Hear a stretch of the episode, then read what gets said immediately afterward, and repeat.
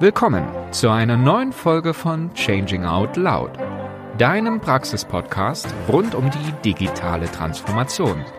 Dein Host heute, Ilka Dekan.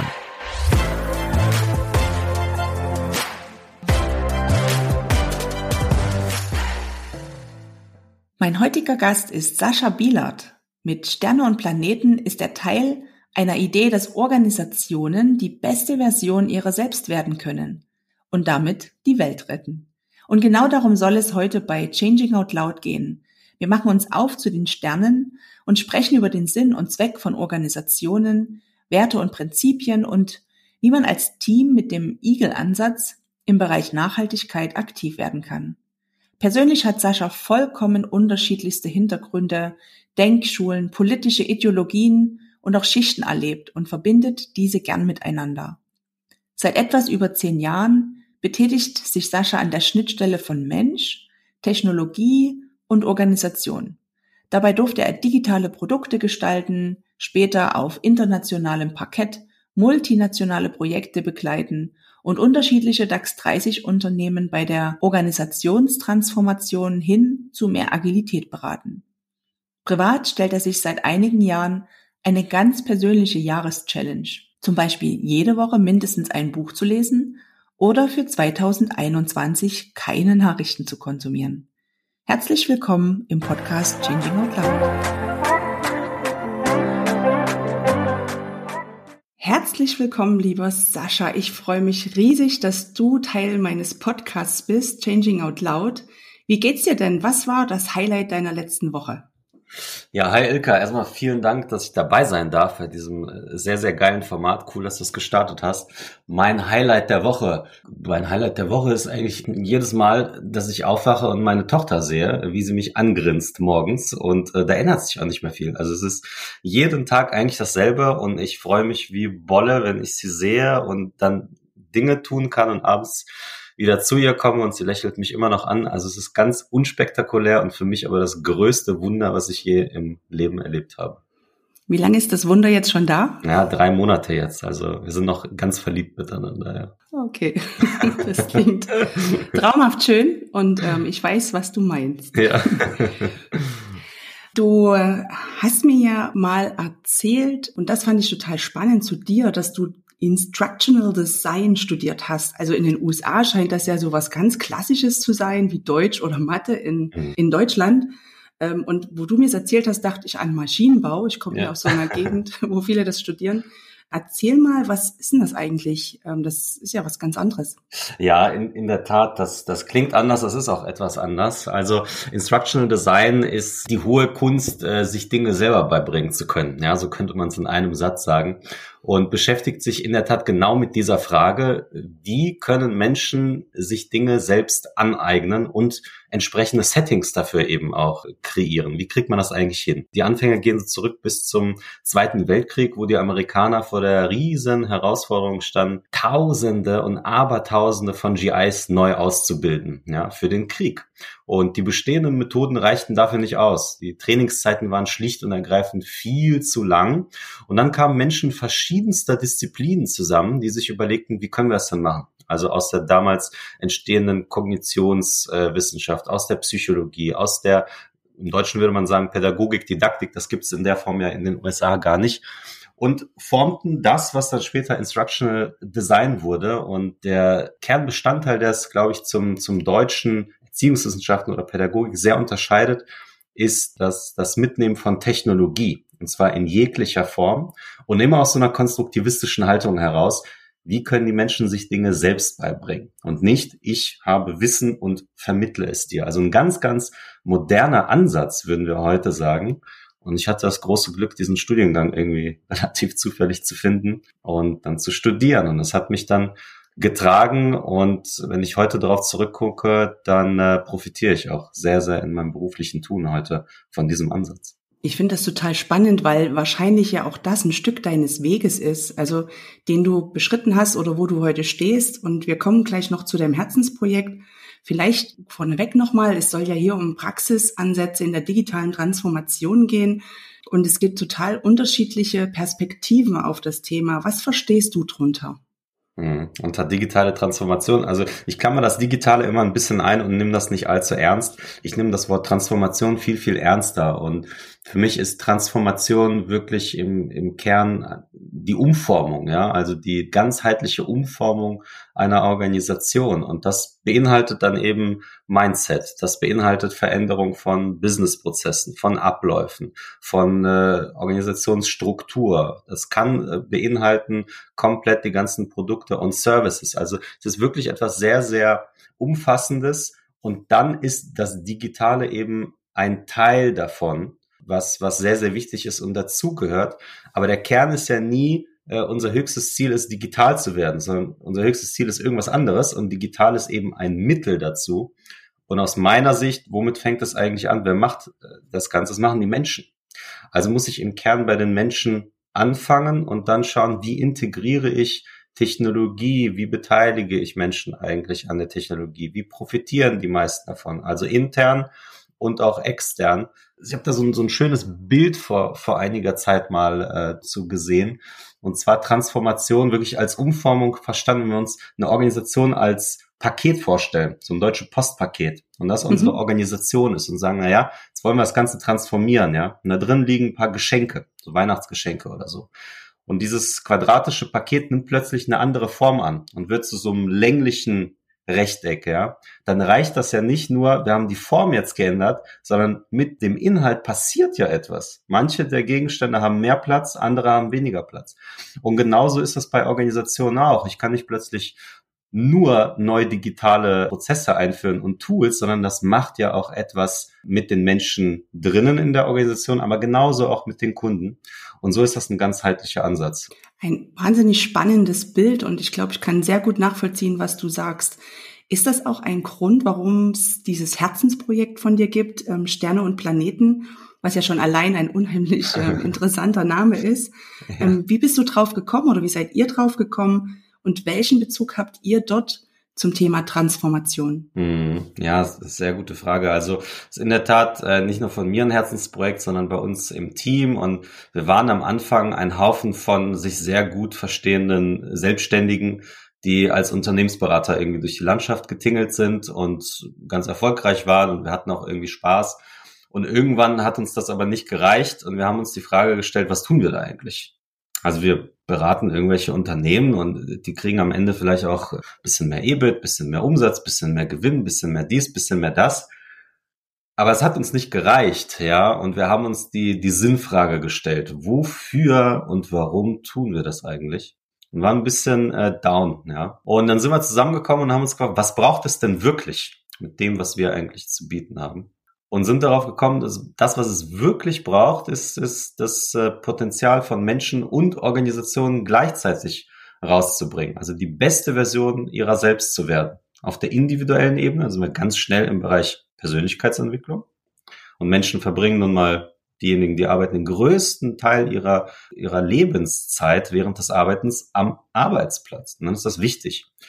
Und das andere ist, äh, dass äh, wir einfach so viele Organisationen gesehen haben, die so viel Potenzial liegen lassen, wo so viel mehr möglich ist. Und das wollten wir ändern. Also wirklich die beste Version ihrer selbst. Und Sterne und Planeten zeigt es schon im Namen. Das Sternenhafte ist für uns so das höchste Ziel, die Vision, der Traum, ja. Also shoot for the moon, ja guck nicht irgendwie, wir müssen 1,5 Prozent mehr Umsatz machen. Das interessiert doch auch niemand. Also jetzt mal ganz ehrlich, ja. Motiviert ja auch kein Mensch. Sondern guck, was ist wirklich das aller, allerbeste und geilste, was du rausbringen kannst. Das ist das Sternhafte. Und auf der anderen Seite, Träumer kennen wir, glaube ich, alle genug und Menschen, die vor Ideen sprühen, aber da passiert nichts. Also du brauchst genauso exzellentes Engineering, du brauchst hervorragende Prozesse, du brauchst richtig gute Tools. Und das ist das Planetare. Also mit dem mit den Füßen auf dem Boden stehen und dazwischen steht das und. Es ist kein entweder oder, sondern es ist das und. Und deswegen Sterne und Planeten. Am Anfang haben ein paar gesagt, ja, süßer Name, aber was soll das Ganze eigentlich? Mittlerweile in Zeiten, ähm, wo das Thema planetares Denken, Nachhaltigkeit äh, sehr, sehr im Fokus steht, fragt da eigentlich keiner so aus so einer Kritikperspektive, sondern eher so wie du, ach cool, erzähl doch mal. Und wir sind da ganz happy mit. Jetzt verstehe ich auch, warum du zu mir gesagt hast, unbedingt zusammenschreiben und klein. Also, ja, genau. Dass es genau nebeneinander steht. Okay, verstehe ich. Und wenn du Wunschprojekte umsetzt, welchen Teil der digitalen Transformation oder Transformation wäre das dann? Ist es eher die Arbeit mit den Menschen oder etwas anderes? Alle bei uns im Team sind äh, Menschenliebhaber. Wir mögen einfach Menschen. Das ist der Kern des Ganzen. Aber es reicht natürlich nicht, weil Menschen kommen nicht in Organisationen zu, zusammen, um sich lieb zu haben. Zumindest nicht in den allermeisten, sondern um Dinge zu tun. Und da setzen wir an. Und meine Lieblingsprojekte sind diejenigen, wo Menschen äh, zusammenkommen und sich fragen, wie können wir es denn eigentlich machen? Also wir haben ein gewisses Ziel, das ist vielleicht noch nicht ganz, ganz konkret, aber uns fehlt irgendwo der Hebel. Wie, wie kommen wir überhaupt dahin? Wie finden wir das raus? Aber wir wollen es und die sich wirklich was trauen. Also die sagen, ja, wir wollen dieses Moonshot-Ding machen. Ja, who the hell is Elon Musk? Ja, wir wollen irgendwie das zweite Spaceship bauen oder so. Ja, das finden wir richtig geil. Und Gott sei Dank, die gibt es ja auch. Ja, und ich liebe solche, solche Projekte. Aber genauso muss man sagen, der Himmel steckt ja nicht immer in, in dem Großartigen, sondern manchmal sind es auch die ganz kleinen Dinge, die äh, man verändern kann und die sehr, sehr viel Freude bringen können. Uns bei Sterne und Planeten genauso in den Organisationen. Und das ist einfach toll, ja, zu sehen, wie Menschen dann wachsen, aber gleichzeitig die Organisation erfolgreicher wird. Es ist immer beides dann. Und die Basis eurer Arbeit bilden ja so ganz konkrete Prinzipien, Methoden, vor allem auch äh, eine ganz bestimmte Haltung. Kannst du uns dazu mal einen kurzen Einblick geben? Also von den Prinzipien her gehen wir immer davon aus, dass Menschen dann am besten beitragen können, wenn sie Dinge freiwillig tun. Und das ist schon die Basis von allem, was wir tun mit Organisationen und in den äh, gleichen. Das heißt, wir gehen immer nur Projekte an, wo Menschen freiwillig beitragen können und wollen. Äh, das empfehlen wir auch immer. Ne? Also was habt denn ihr so vor? Das und das? Okay, dann schreib's doch mal aus und wir gucken mal, wer Lust dazu hat. Ja, und nicht, ach, der äh, Hans Müller, der ist richtig gut da drin, nehmen wir den doch mal dazu, wie das häufig so gemacht wird. Das das erste. Das zweite ist das Thema Umsetzungsverantwortung als Prinzip. Das heißt, wenn wir mit Menschen arbeiten, zu irgendeinem x-beliebigen Thema lassen wir nie nur an Konzepten arbeiten und begleiten dabei, sondern vor designen diesen Prozess in der Art, dass diejenigen, die die Ideen kreieren und formulieren und dafür zusammenkommen, gleichzeitig auch in die Umsetzungsverantwortung kommen. Das setzt enorme Energien und Lust frei und äh, strahlt unglaublich auch aus in der Organisation. Also es ist wie ein Magnet dann, wo wir irgendwann auch sagen müssen, können nicht alle mitmachen hier, ja, und ähm, ist einfach ganz, ganz etwas Tolles. Und dann haben wir etwas, das ähm, nennen wir Leveling beziehungsweise ähm, Levelless Acting und heißt so viel wie, dass für uns Hierarchien keinerlei Rolle spielen in unseren Projekten. Ob jetzt also ein Vorstand irgendwo reinkommt oder ein Bereichsleiter oder ein Mitarbeiter oder ein Teammitglied oder so, das soll keinerlei Rolle spielen, sondern es zählt immer nur der Beitrag zum Gelingen. Und das designen wir. Das muss man natürlich designen, das kann man nicht einfach so in den Raum werfen, wie, äh, ah ja, so, und hier äh, bei uns spielt das keine Rolle, wer wer ist, ja. Das kann man einmal so sagen, das wird gar nichts bringen, sondern da haben wir Methoden und Tools und Herangehen, um das im Laufe der Zeit herzustellen. Und ähm, auch das ist einfach ist toll zu sehen. Also ich freue mich da jedes Mal wie Bolle, wenn, wenn ich sehe, wenn ein Vorstand mit einem Mitarbeiter per Du ist und nicht nur in unserem Workshop-Raum und hinterher sitzen die sich wieder und alles ist wie vorher, sondern da entstehen Beziehungen und Verbindungen, die bleiben und die dann auch das Unternehmen nach vorne bringen. Also so viel vielleicht zu den ähm, Prinzipien. Das ist die Haltung noch angesprochen, ne? Genau, Haltung, also wichtige Basis. Ähm, bei uns hat's angefangen, als wir zusammenkamen, weil wir ein bisschen äh, gebrannte Kinder waren aus der Unternehmensberatung. Ne? Also muss ja häufig irgendwie so auftreten, so der Experte und du weißt irgendwie viel und Vertrauen schaffen und so. Und das ist ja auch ähm, ein konflikthaftes Feld. Und ähm, wir wollten von Anfang an nicht suggerieren, was nicht da ist, sondern eher aus dem schöpfen, was vorhanden ist. Und unser Kern Kernwert, mit dem wir immer äh, reingehen, ist das Thema Demut. Das leitet uns. Und warum? Weil wir gemerkt haben, naja, wenn wir so ein hohes Ziel haben mit Sterne und Planeten, dann ist es sehr, sehr verführerisch zu sagen, so, wir sind hier die absoluten Pros und wir haben so einen geilen Ansatz und wir haben so ein tolles Modell, ja. Kommt alle zu uns, wir zeigen euch das schon alles und dann ist alles tutti. Aber genau so ist es ja nicht. Es gibt nicht das eine Modell. Es gibt nicht die eine Person mit der genialen Idee. Aus unserer Sicht jedenfalls nicht, sondern muss sehr, sehr viel zusammenkommen. Und um schon in, in der Interaktion mit unserem Kunden äh, sich dieser Gefahr nicht aussetzen zu müssen, gehen wir mit einer ganzen Portion Demut rein, als innere Haltung. Das ist so das Erste. Und das Zweite ist, für uns sind Organisationen immer Mittel zum Zweck. Also Organisationen sind nicht Selbstzweck. Also die Erhaltung von der Organisation interessiert uns per se überhaupt nicht. Ne? Und das sagen wir auch immer ganz, ganz offen, sondern wir schauen, was ist der Zweck der Organisation? Und damit auch der Menschen, die da drin sind. So. Und können wir das eigentlich unterstützen? Und wenn es da funkt, dann gehen wir rein. Ja. Und da kommen wiederum ne, mit dieser persönlichen Entwicklung von einzelnen Menschen, was wir immer großartig finden, mit organisationalem Erfolg zusammen. Sowohl Idealismus als auch ja, eine ganze Portion an, an praktischem Business-Ziel. Und sag mal, wenn ihr da so in die Organisation reingeht, mit Demut und auch ja mit diesem, wir arbeiten an einer Vision, an einem höheren Ziel, also an dem Moonshot vielleicht mit dieser Organisation können Praktiker das immer nachvollziehen oder ist diese Ebene auch neu in Unternehmen? Wie sind da so deine Erfahrungen? Man muss ja ganz ehrlich sagen, wir sind ja in Deutschland und nicht irgendwie in New York. Das heißt, wenn wir mit Moonshot irgendwie reingehen, reagieren nicht alle mit, jawohl, da haben wir drauf gewartet, ne? Also wann fangen wir an? Morgen am, um neun am besten oder so, ne? Nee, das ist es nicht. Die meisten kommen ja auf uns zu, weil sie ein ganz konkretes Problem haben. Dann fangen wir an und gucken, okay, wie können wir denn dieses Problem lösen? Steckt vielleicht hinter diesem Problem noch etwas anderes, vielleicht etwas Größeres? Wollen wir vielleicht nicht nur ein Jahr, zwei, fünf in die Zukunft uns wagen, sondern gucken, wie können wir unsere Organisation so aufstellen, dass ihr nicht mehr zu uns oder anderen kommen müsstet in zwei, drei oder fünf Jahren, sondern dass ihr wirklich das, das Beste aus euch heraus tut. Könnt ihr euch das überhaupt vorstellen? Und dann kommt man in einen Interaktions- und Gesprächs- und Nachdenkprozess, wo es irgendwann anfängt attraktiv zu werden, sich zu wagen, also etwas zu riskieren, ja. Und um deine Frage sehr, sehr schnell zu beantworten, nein, natürlich kommt nicht jeder auf uns zu und sagt, hey, lass uns Moonshot machen, so, ne?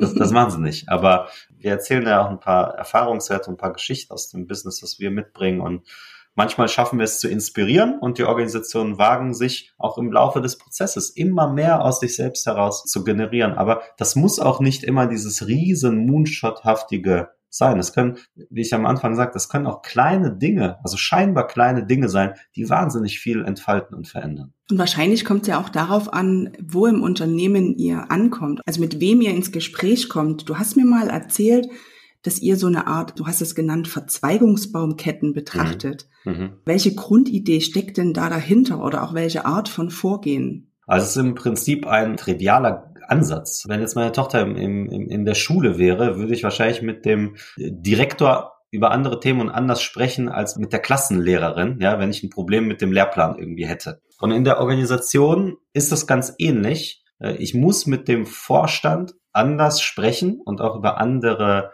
äh, Themen und auch vollkommen anderen Ansätzen reingehen, als ich mit dem Mitarbeiter Organisationsentwicklung reingehen würde.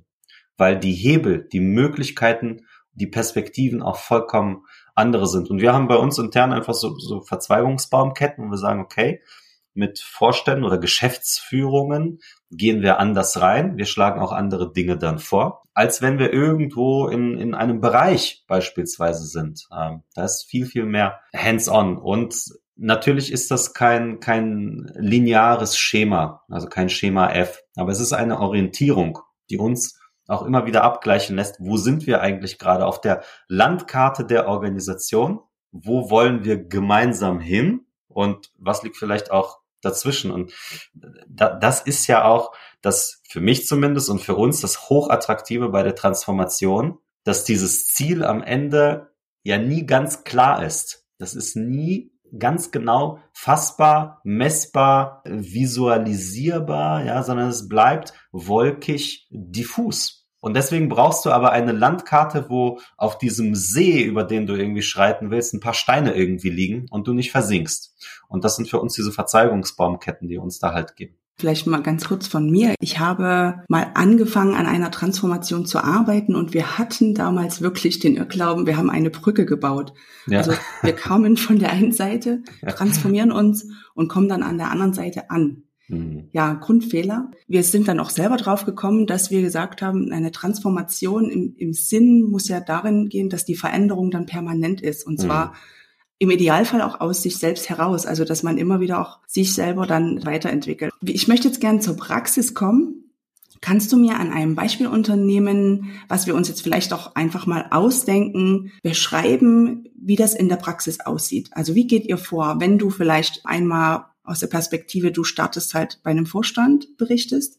Und vielleicht aber auch, es kommt eine Graswurzelinitiative zu dir oder mhm. ein Organisationsentwickler. Vielleicht die zwei Perspektiven, die wären absolut spannend. Gerne. Ähm, was wollen wir uns denn nehmen, Ilka? Also vielleicht äh, Mittelständler, äh, vielleicht irgendwie so 500 Leute oder sowas. Perfekt, ja, nehmen wir uns. Okay, ähm, na gut. Also wir haben Mittelständler, sagen wir mal 500 Leute, dann 40, 50 Jahre am Markt, sowas, ne? Nicht unrealistisch. Ähm, Sehr realistisch. Ja, in, in Familienhand noch. Äh, Sohn des Gründers ist gerade äh, Geschäftsführer, so, ja. Gerne. glaube, ja, das ist kein, keine Moonshot-Idee, glaube ich gerade, ja. Aber es ist typisch und es geht ja genau darum zu sagen, was kann denn da so passieren? Äh, also Unternehmen ist bisher vielleicht gewachsen. So, und jetzt stehen sie vor irgendeinem Problem. Jetzt müssen wir mal gemeinsam nachdenken. Was, was ist denn das Problem? Wir haben bisher, bisher äh, viel Erfolg gehabt, aber jetzt wachsen wir irgendwie und unsere Strukturen kommen da irgendwie nicht mehr hinterher. Ja, wir kriegen unsere Aufträge nicht schnell genug, äh, Liefertreue ist nicht hoch genug und sowas. Ja, also irgendwie, mhm. wir wollen äh, eine Reorg, wissen nicht genau, wie es geht, stellt uns mal drei Modelle vor, wie es gut funktionieren könnte. So, das könnte ein Fall sein. Ist das attraktiv? Das ist sehr attraktiv. Und ähm, habe ich erst dreimal gehört in den letzten drei Monaten. okay. So ähnlich. Ja, okay. Ja, sehr gut. Ja, sehr gut. Genau. Okay, wie würden wir da rangehen? Also nehmen wir vielleicht mal an, äh, wir bekommen die Anfrage aus äh, der Geschäftsführung. Sterne und Planeten, äh, wir haben irgendwie was Cooles über euch gehört. Das ist unsere Situation. Wir brauchen irgendwie drei Modelle. Wie könnte man so etwas angehen? Stellt uns das doch mal bitte vor. Ja, so. Was würden wir machen? Also eins würden wir nicht machen, wir würden keine drei Modelle vorstellen. und wir würden uns äh, erstmal äh, treffen und erstmal ganz klassisch zuhören. Was ist eigentlich das Problem, auf das die Lösung aus der Geschäftsführung zu sein scheint? Reorganisation. Was ist denn das? ist ja eine Hypothese. Die kann stimmen, die muss gar nicht stimmen. Äh, und dann würden wir anfangen, mit der Geschäftsführung zu arbeiten. Also meistens ist die Geschäftsführung ist ja nicht, nicht ein Einzelner, da ist äh, der Personaler meistens noch mit dabei, vielleicht noch jemand aus der Produktion oder so, ja. Und dann würden wir reingehen und schauen, okay, was sind denn die Erfahrungen, die euch dazu kommen lassen, ihr braucht hier eine Reorganisation. Und wieso eigentlich in drei Modellen? Also an welche habt ihr da gedacht? Also wenn ihr sagt drei, ne, was ist es denn? Wo wollt ihr eigentlich hin? Dann würden wir wahrscheinlich relativ schnell kommen zu, ja, unsere Bereiche und alles so langsam und wir haben hier Konflikte und die Abstimmung und es ist schwierig und äh, hier, Silo-Denken kommt in 95 Prozent vor. So, okay, ist auch noch okay. Und was meint ihr, wäre die Lösung? Ja, wir müssen hier schneller und, und agiler und, und so weiter. Gut, ja, und wovon haben wir gehört? Ja, es gibt da doch vielleicht dieses und jenes Modell. Wir würden also schlussendlich mit der Geschäftsführung erstmal anfangen zu arbeiten, wenn wir das Unternehmen neu strukturieren. Und das ist ja eine Form von, wenn wir es nennen wollen, Transformation. Nicht nur eine Reorganisation, sondern vielleicht ist es schon eine Transformation. Seid ihr bereit, euch auch selber zu transformieren? Was würde das denn für euch bedeuten? Wie viel seid ihr denn bereit, reinzugehen und euch zu verändern? So. Und das ist dann ein interessanter Punkt, denn ähm, viele äh, könnten, könnten dann sagen, na ja, ähm, bei uns alles irgendwie tutti, aber bei denen und denen und denen nicht so, ja. Und andere würden vielleicht sagen, ja, natürlich, wir sind auch bereit, Verantwortung abzugeben und so weiter und so weiter. Und dann würden wir langsam ins Nachdenken darüber kommen, was ist denn eine zukunftsfähige Organisation? Was beinhaltet das? Also nicht auf der Strukturebene. Wir haben jetzt irgendwie statt fünf, sieben Bereiche oder so, sondern was ist denn dahinterliegend die Zukunftsfähigkeit eurer Organisation? Und lange, lange, also bevor wir ins Operative kommen würden, würden wir erstmal in der Geschäftsführung überhaupt das Commitment uns abholen. Wollt ihr überhaupt an euch selber arbeiten? Ihr seid ja Teil des Ganzen. Seid ihr bereit, genügend reinzugeben oder nicht? Und dann langsam erst würden wir rausgehen, ins Unternehmen und dann direkt mit dem äh, Thema Beteiligung. Direkt mit dem Thema Beteiligung heißt, das wäre keine Geschäftsführungsinitiative, die aus der Geschäftsführung dann wie ein, wie, wie ein Orkan übers Unternehmen irgendwann kommt, klassisch als Change-Prozess, sondern wir arbeiten nicht mit Change-Prozessen, wo ne, klar ist, definierter Start, definiertes Ende und folgende Meilensteinpläne und die und die holen wir uns dann dazu und dann gibt es noch eine super Kommunikation, sondern in diesem Fall 500 Mitarbeiter ist dafür auch eine super Größe aus dem Unternehmen heraus. Mhm. Beteiligung von Mitarbeitern über alle Hierarchiestufen hinweg. Da kann jemand aus der Geschäftsführung dann dabei sein. Das kann der Geschäftsführer selber beispielsweise. Das kann der Personalchef oder die Personalchefin sein, ja. Äh, aber genauso der Bereichsleiter, ein Teamleiter, äh, fünf Mitarbeiter. Also aus der Breite der Organisation sich genau diese Hypothesen nochmal spiegeln zu lassen. Seht ihr das eigentlich genauso? Ist unsere Struktur ein Problem gerade für uns?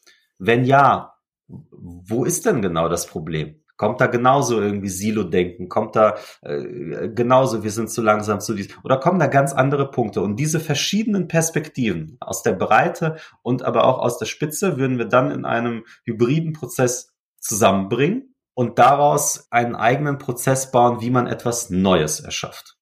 Das habe ich lang gesprochen und es ist auch nicht so ganz trivial, aber ähm, genau, so würde es ungefähr aussehen. Also eine triviale Transformation habe ich auch noch nie kennengelernt, bin ich jetzt ganz ehrlich. In vielen Gesprächen und in vielen Hospitationen, wo ich mal einen Einblick ähm, erhaschen konnte in andere Organisationen, war es nie trivial. Von daher kann ich mir das gut vorstellen. Triffst du denn häufig auf Unternehmer, die sagen, ja, ich arbeite auch an mir selber? Ja. Ist das jetzt eine fiese Frage? Ja, es ist, ist eine fiese Frage. Also ich habe schon einige getroffen, definitiv. Ja, ich habe äh, einige schon getroffen und man müsste ehrlich sagen, ähm, wir, wir würden es ja nicht nicht äh, nicht skizzieren, als wir machen hier äh, Persönlichkeitsentwicklung irgendwie mit dir, sondern ja, du, du, was ist dein Ziel? Also wenn du Geschäftsführung ansprichst, was ist dein Ziel? Möchtest du dein Unternehmen erfolgreicher machen? Möchtest du es besser aufstellen für die Zukunft? Wenn du hier Geschäftsführer bist und bleibst, geht das selbstredend nicht ohne dich. Das kann ja nicht sein. Also ein, eine Organisation, die so wie wir sie jetzt skizziert haben, hierarchisch ist, in Familienbesitz, Mittelständen und so weiter, ja, kann immer nur die Stufe der Komplexität und der Bewusstheit erreichen, wie ihre höchste Führungskraft. Also wie der Geschäftsführer. Wenn der Geschäftsführer in seinen eigenen mentalen Modellen, Denkprozessen und Verhalten also auf einer gewissen Ebene ist von Command und Control und da bleibt, dann wird das Unternehmen nicht in die Selbstverantwortung beispielsweise gehen, ja. Also das Thema agil können wir dann erstmal abschreiben. So. Das funktioniert nicht. Wir können in kleinen Bereichen anfangen und in Teams und da irgendwie so, so nette Sachen wie Scrum oder so machen. Ne? Also für diejenigen, die es kennen, das wird dann auch alles gehen. Aber dann reden wir nicht von Transformation, wir reden noch nicht mal von Change, wir reden von, ähm, ja, ich mag das Wort an der Stelle Leuchtturmprojekt. Ja, Mhm. Und das machen wir dann sechs Monate oder ein Jahr und so. Und dann können wir uns eine PowerPoint angucken. Äh, bei bei äh, Frau Schmitz, da hat es ja super geklappt. Wie wäre das denn? Und dann finden wir tausend Gründe, warum es in der Gesamtorganisation dann aber nicht geht. Das ist ähm, äh, aus unserer Erfahrung in so einer Konstellation der Fall. Wenn wir so ein hierarchisches Konstrukt, wie wir es als Beispiel jetzt genommen haben, haben. Jetzt kommen aber manchmal zwei Dinge hinzu, nämlich der Druck des Marktes äh, einerseits und andererseits ist es ja auch äh, häufig nicht so, dass wir jemanden haben, der äh, festkrallt an seinen eigenen äh, Verhaltensweisen und Prozessen und so weiter, selbst wenn, wenn er oder sie hierarchisch ist. Und da gibt's jetzt Ansatzpunkte. Da können wir jetzt langsam anfangen zu arbeiten. Mhm. Mal angenommen, nochmal die andere Perspektive. In dieser Organisation kommt jemand eben aus dem Unternehmen zu dir ein ganz normaler Mitarbeiter, ein Organisationsentwickler, jemand, die eine Idee haben, aber noch nicht sich trauen oder noch nicht die Geschäftsführung erreicht haben. Hm. Wie würdest du dort beginnen zu arbeiten? Mir ist ganz wichtig zu sagen, dass es nicht immer anfangen muss äh, in der Spitze, ja, also in, in der Geschäftsführung oder irgendwo im Top-Management und so. Das ist super wichtig, aber es muss nicht immer dort anfangen. Deswegen bin ich super happy, dass du den Fall jetzt auch anbringst. Es kann genauso anfangen aus einer Graswurzel-Initiative, wie man das so schön äh, sagt, äh, irgendwo aus dem Unternehmen heraus. Bei einem Organisationsentwickler würden wir anders anfangen.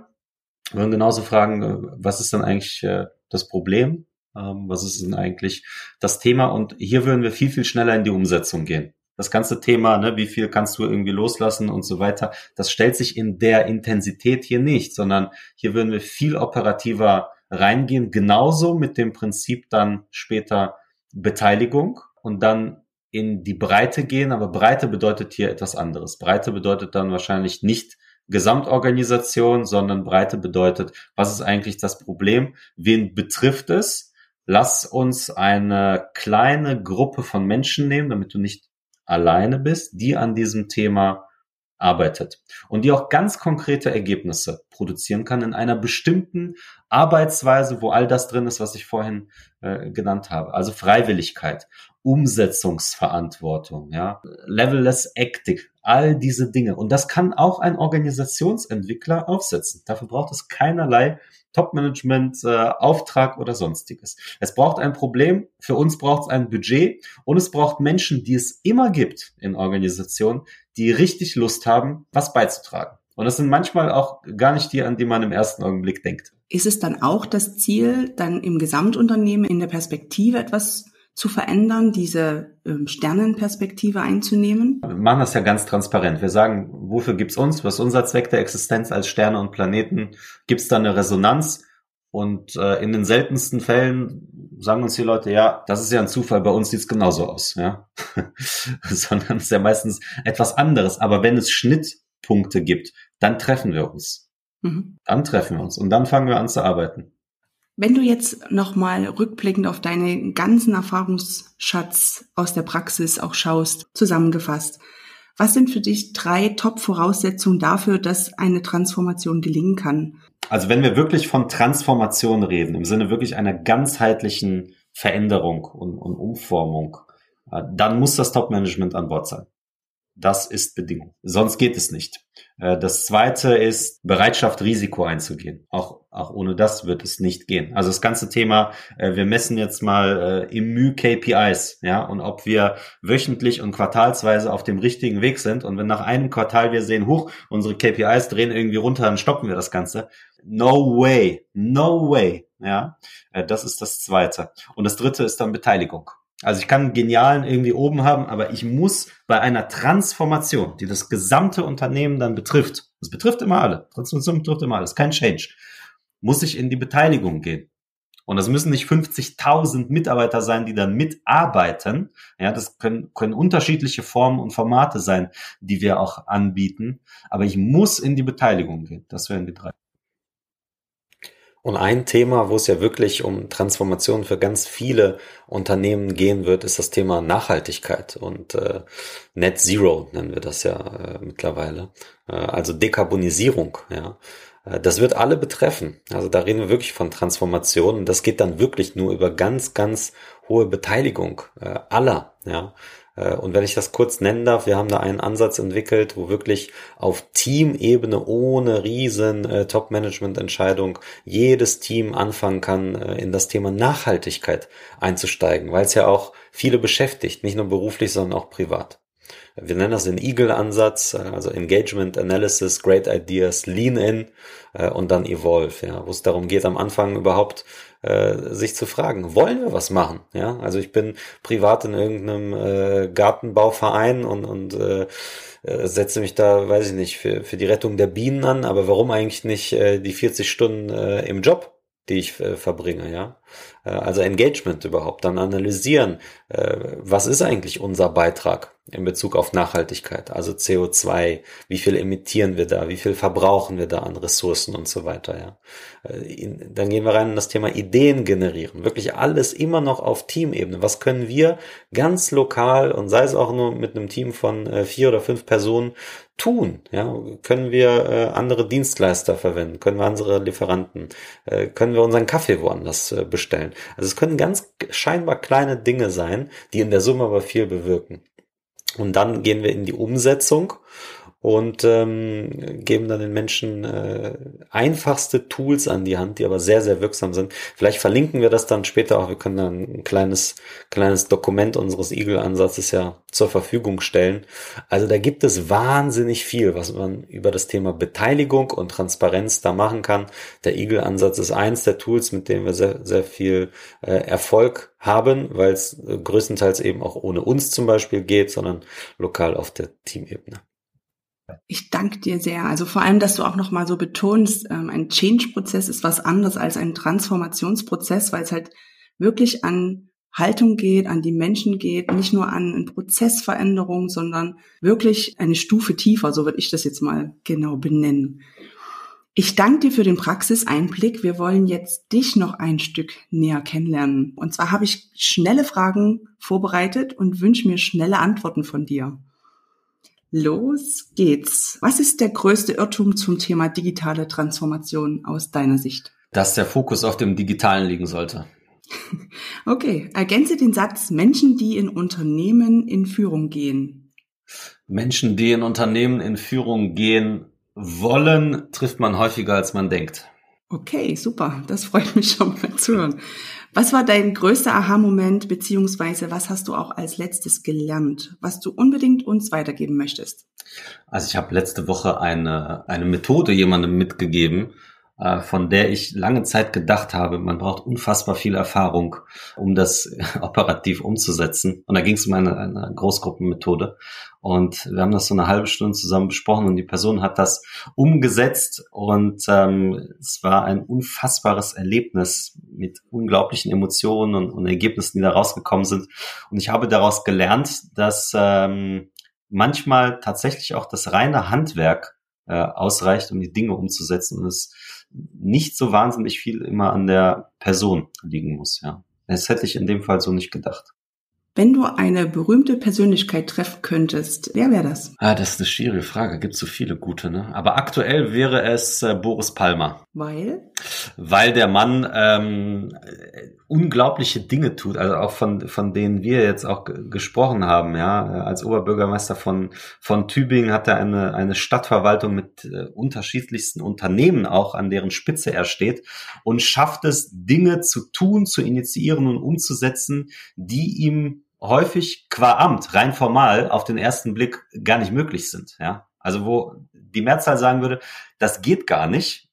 Also weder faktisch noch gesetzgeberisch. Du hast ja gar nicht die Autorität für sowas. Ja? Das, oder das ist illegal oder das ist zu, ein zu hohes Risiko und so weiter.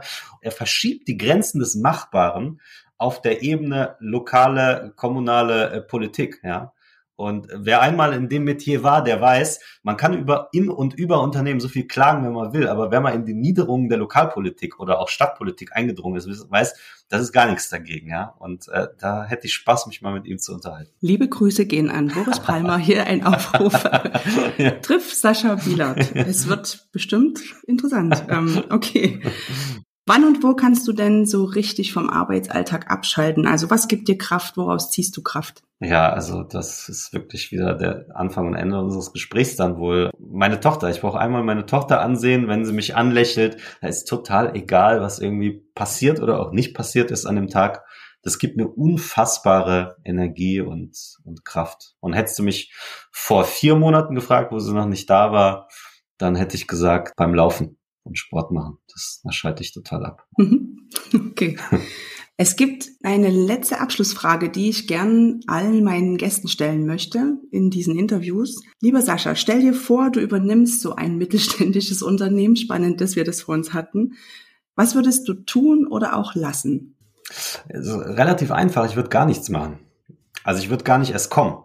Ja, Du wirst ja irgendwie angekündigt, so wie du es eben gesagt hast, am 1.5. oder so kommt der Herr Bielert hier, ja, wird äh, nicht kommen und auch angekündigterweise nicht kommen und sagen, äh, mit einer Bedingung, einer Prämisse, tut alles, was ihr für richtig haltet. So, und dann würde ich nicht kommen erstmal. Und ich kann ja auch sagen, warum nicht. Ja. Erzähl. ist, ganz, ist ganz einfach. In so einem patriarchalischen Unternehmen, wie wir es beide skizziert haben, äh, ist ja vollkommen egal, was ich dann alles an Initiativen starten würde, ja, weil ich werde weiterhin derjenige sein, der dann alles startet und macht und tut und so weiter. Und so ein Unternehmen braucht ja genau das andere. Es braucht einen, einen Musterbruch an der Stelle, um zu sehen, wo stehen wir überhaupt? Können wir aus uns selbst heraus? Brauchen wir einen, der uns die ganze Zeit oder nicht?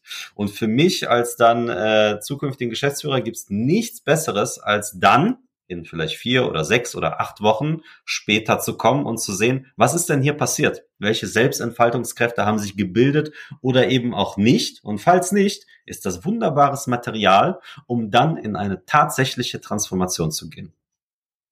Was für ein Mut muss das sein? Also echt spannende Antwort. Ja. Ich danke dir. danke dir, Eka.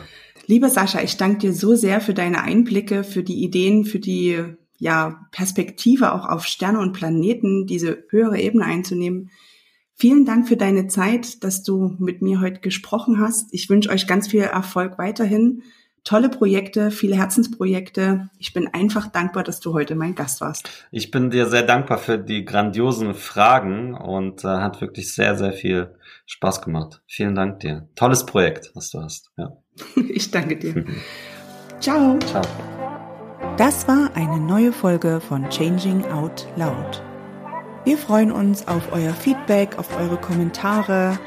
Schreibt uns gern, was euch interessiert. Wir sind gespannt.